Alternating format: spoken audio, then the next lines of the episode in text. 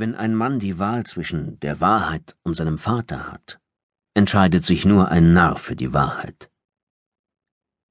Das hat einmal ein großer Schriftsteller gesagt, und lange teilte ich seine Meinung. Doch wenn man diese Weisheit in die Praxis umsetzt, kann man damit beinahe jede Sünde beschönigen. Meine Mutter würde mir hier zustimmen, aber bei meiner älteren Schwester hege ich Zweifel, und meine Verlobte würde nur spotten. Nichts macht mir mehr Angst als der gläubige Ausdruck in den Augen meiner Tochter. Wie viele Menschen verdienen solches Vertrauen? Bei den Mentoren, die ich am meisten bewunderte, zeigte sich bei einem nach dem anderen mit der Zeit, dass auch sie Schwächen haben, dass ihre schönen Fassaden von Rissen durchzogen sind, dass sie auf müden, tönernen Füßen stehen. Oder dass es gar noch schlimmer war. Nicht bei meinem Vater. Als Kind der großen Depression der 20er Jahre kannte Tom Cage den Hunger. Mit 18 wurde er zum Militär eingezogen und leistete während der schlimmsten Kämpfe in Korea Dienst als Sanitäter in der Gefechtszone. Nachdem er das überlebt hatte, studierte er Medizin und zahlte dann sein Darlehen ab, indem er in Westdeutschland bei der Armee arbeitete. Nach seiner Rückkehr praktizierte er über 40 Jahre lang in Mississippi als Allgemeinarzt und behandelte ohne große Hoffnung auf finanziellen Gewinn einige der unterprivilegiertesten Menschen unserer Gemeinde. Öfter als ich mich erinnern kann, hat ihn der Natchez Examiner als unbesungenen Helden bezeichnet. Wenn es in Kleinstädten noch Heilige gibt, dann ist er ganz bestimmt einer. Und doch. Wie der zynische Gouverneur Willie Stark, den sich mein entfernter Verwandter Robert Penn Warren ausgedacht hat, einmal sagte, der Mensch ist empfangen in Sünde und geboren in Laster, und er wandert vom Mief der Windel zum Gestank des Leichenhemdes. Es gibt immer irgendetwas. Als ich jünger war, habe ich mich manchmal gefragt, das auch auf meinen Vater zutrifft. Doch die Zeit hat mich allmählich davon überzeugt, dass mein Vater die Ausnahme von dieser zynischen Regel war. Wie der arme Jack Burden im Theaterstück antwortete auch mein hoffnungsvolles Herz, vielleicht nicht beim Richter aber Robert Penn Warren hatte den Mut, den ich bei mir erst jetzt allmählich entdecke. Den Willen, bis zur untersten Sohle des Bergwerks zu graben, den erbarmungslosen Lichtstrahl nach unten zu richten und unerschrocken auf das zu blicken, was er dort fand. Was ich entdeckte, als ich seinem Beispiel folgte, war der Beweis für Willie Starks ewige Regel. Es gibt immer irgendetwas. Nur zu gern möchte ich mir vorstellen, ich hätte nie etwas von all dem erfahren. Meine Mutter, meine Schwester und mir wären gnädig die Folgen von Taten erspart geblieben, die im tiefen Nebel der Geschichte begangen wurden, in einer Zeit vor Mobiltelefonen und Digitalkameras und vor Reportern, die keine Grenzen des Anstands kennen, einer Zeit, in der niemandem der Begriff N-Wort etwas bedeutete und in der das Wort Nigger so sehr in der Allgemeinsprache verwurzelt war wie etwa das Wort Traktor. Doch wenn man sich nach der Unwissenheit zurücksehnt, macht man sich auch das Wunschdenken eines Kindes zu eigen. Denn wenn einmal der Stein auf die Oberfläche des Teiches aufgeprallt ist, hören die Wellen niemals wirklich auf. Sie werden kleiner, und alles scheint wieder zum vorherigen Zustand überzugehen, doch das ist eine Illusion. Fische, die gestört wurden, ändern ihre Bewegungsmuster. Eine Schlange gleitet vom schlammigen Ufer ins Wasser, ein Reh rennt aufgescheucht in die Lichtung und wird dort erschossen.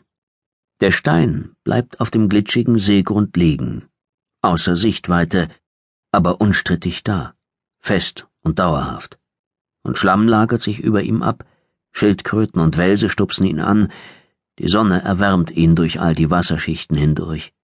Bis zu jenem fernen Tag, wenn der Stein entweder von einem neugierigen Jungen aufgehoben wird, der fünfzig Jahre nach dem Steinwurf in die Tiefe taucht, oder von einem Dummkopf von Farmer eingesammelt wird, der den Teich trockenlegt, um noch einen halben Hektar Baumwolle mehr anzubauen. Der Stein jedenfalls findet den Weg zurück hinauf ans Licht. Und der Mann, der ihn geworfen hat, zittert. Und wenn er tot ist, zittern seine Söhne.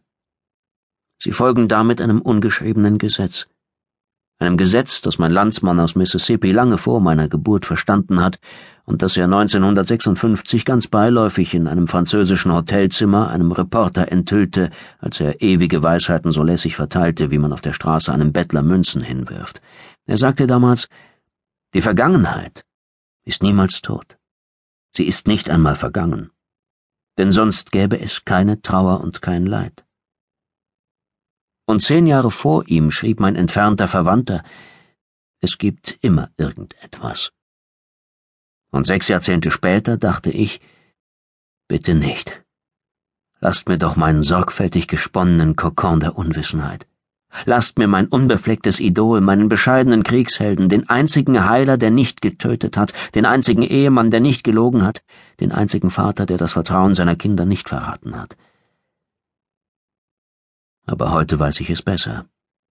Und ich hasse diese Erkenntnis. Willy hatte recht. Es gibt immer irgendetwas. Wir wollen also im Jahre 1964 anfangen. Und zwar mit drei Morden mit drei Steinen, die in den Teich geworfen wurden, der seit der Belagerung von Vicksburg niemanden interessiert hatte, der aber schon bald im Zentrum des Weltinteresses stehen sollte. An einem Ort, von dem die meisten Leute in den Vereinigten Staaten gern glauben, dass er irgendwie anders war als der Rest des Landes, der aber tatsächlich ein präzises Abbild der gefolterten amerikanischen Seele war. Mississippi. Teil 1 1964 bis 1968 Wie der Mensch in seiner Vollendung das edelste aller Geschöpfe ist, so ist er, losgerissen von Gesetz und Recht, das schlimmste von allen. Aristoteles Albert Norris sang ein paar Takte von Howlin' Wolf Snatches Burnin', um die Geräusche des Paares zu übertönen, das sich im Hinterzimmer seines Ladens liebte. Die Vordertür war abgesperrt. Es war nach sieben, die Straßen waren menschenleer. Aber heute war ein schlimmer Tag gewesen. Albert hatte versucht, das Rendezvous der beiden abzusagen, indem er das Licht in dem Nebenzimmer anschaltete, in dem er unter der Woche Klavierstunden gab. Er hatte sogar einen Jungen losgeschickt, um den Mann zu ermahnen, sich bloß vom Laden fernzuhalten. Aber die beiden Liebenden hatten alle Warnungen in den Wind geschlagen und waren trotzdem gekommen. Er hatte ihr Rendezvous vor einer Woche mit seiner üblichen Methode arrangiert, indem er in seinem Gospelprogramm im Radio eine verschlüsselte Botschaft sendete. Aber Liebende, die einander nur zweimal im Monat sahen, wenn sie Glück hatten, würden sich durch ein warnendes Licht in einem Fenster nicht abhalten lassen, nicht einmal wenn ihr Leben in Gefahr war. Die weiße Frau war als erste gekommen, hatte leise an die Tür zur Gasse geklopft. Orbert hatte versucht, sie zu verscheuchen, Weiße hatten eigentlich die Vordertür zu benutzen, aber sie hatte sich nicht von der Stelle gerührt. Aus Angst, dass ein Passant sie sehen könnte, hatte Albert sie hereingelassen. Mary Shrivers war eine dürre weiße Lehrerin mit mehr Hormonen als Verstand. Noch ehe er sie tadeln konnte, hörte er, wie die Seitentür aufging. Augenblicke später kam der 1,90 große Willie Hooks in den Laden gestürmt. Der massige Zimmermann drückte Albert fünf Dollar in die Hand und rannte zu der Frau, hob sie mit einem Arm in die Höhe und trug sie zum Hinterzimmer.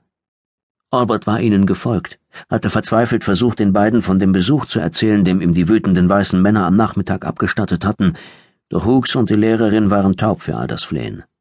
Drei Sekunden nachdem sie ihm die Tür vor der Nase zugeschlagen hatten, hörte Albert schon, dass sie sich die Kleider vom Leib rissen.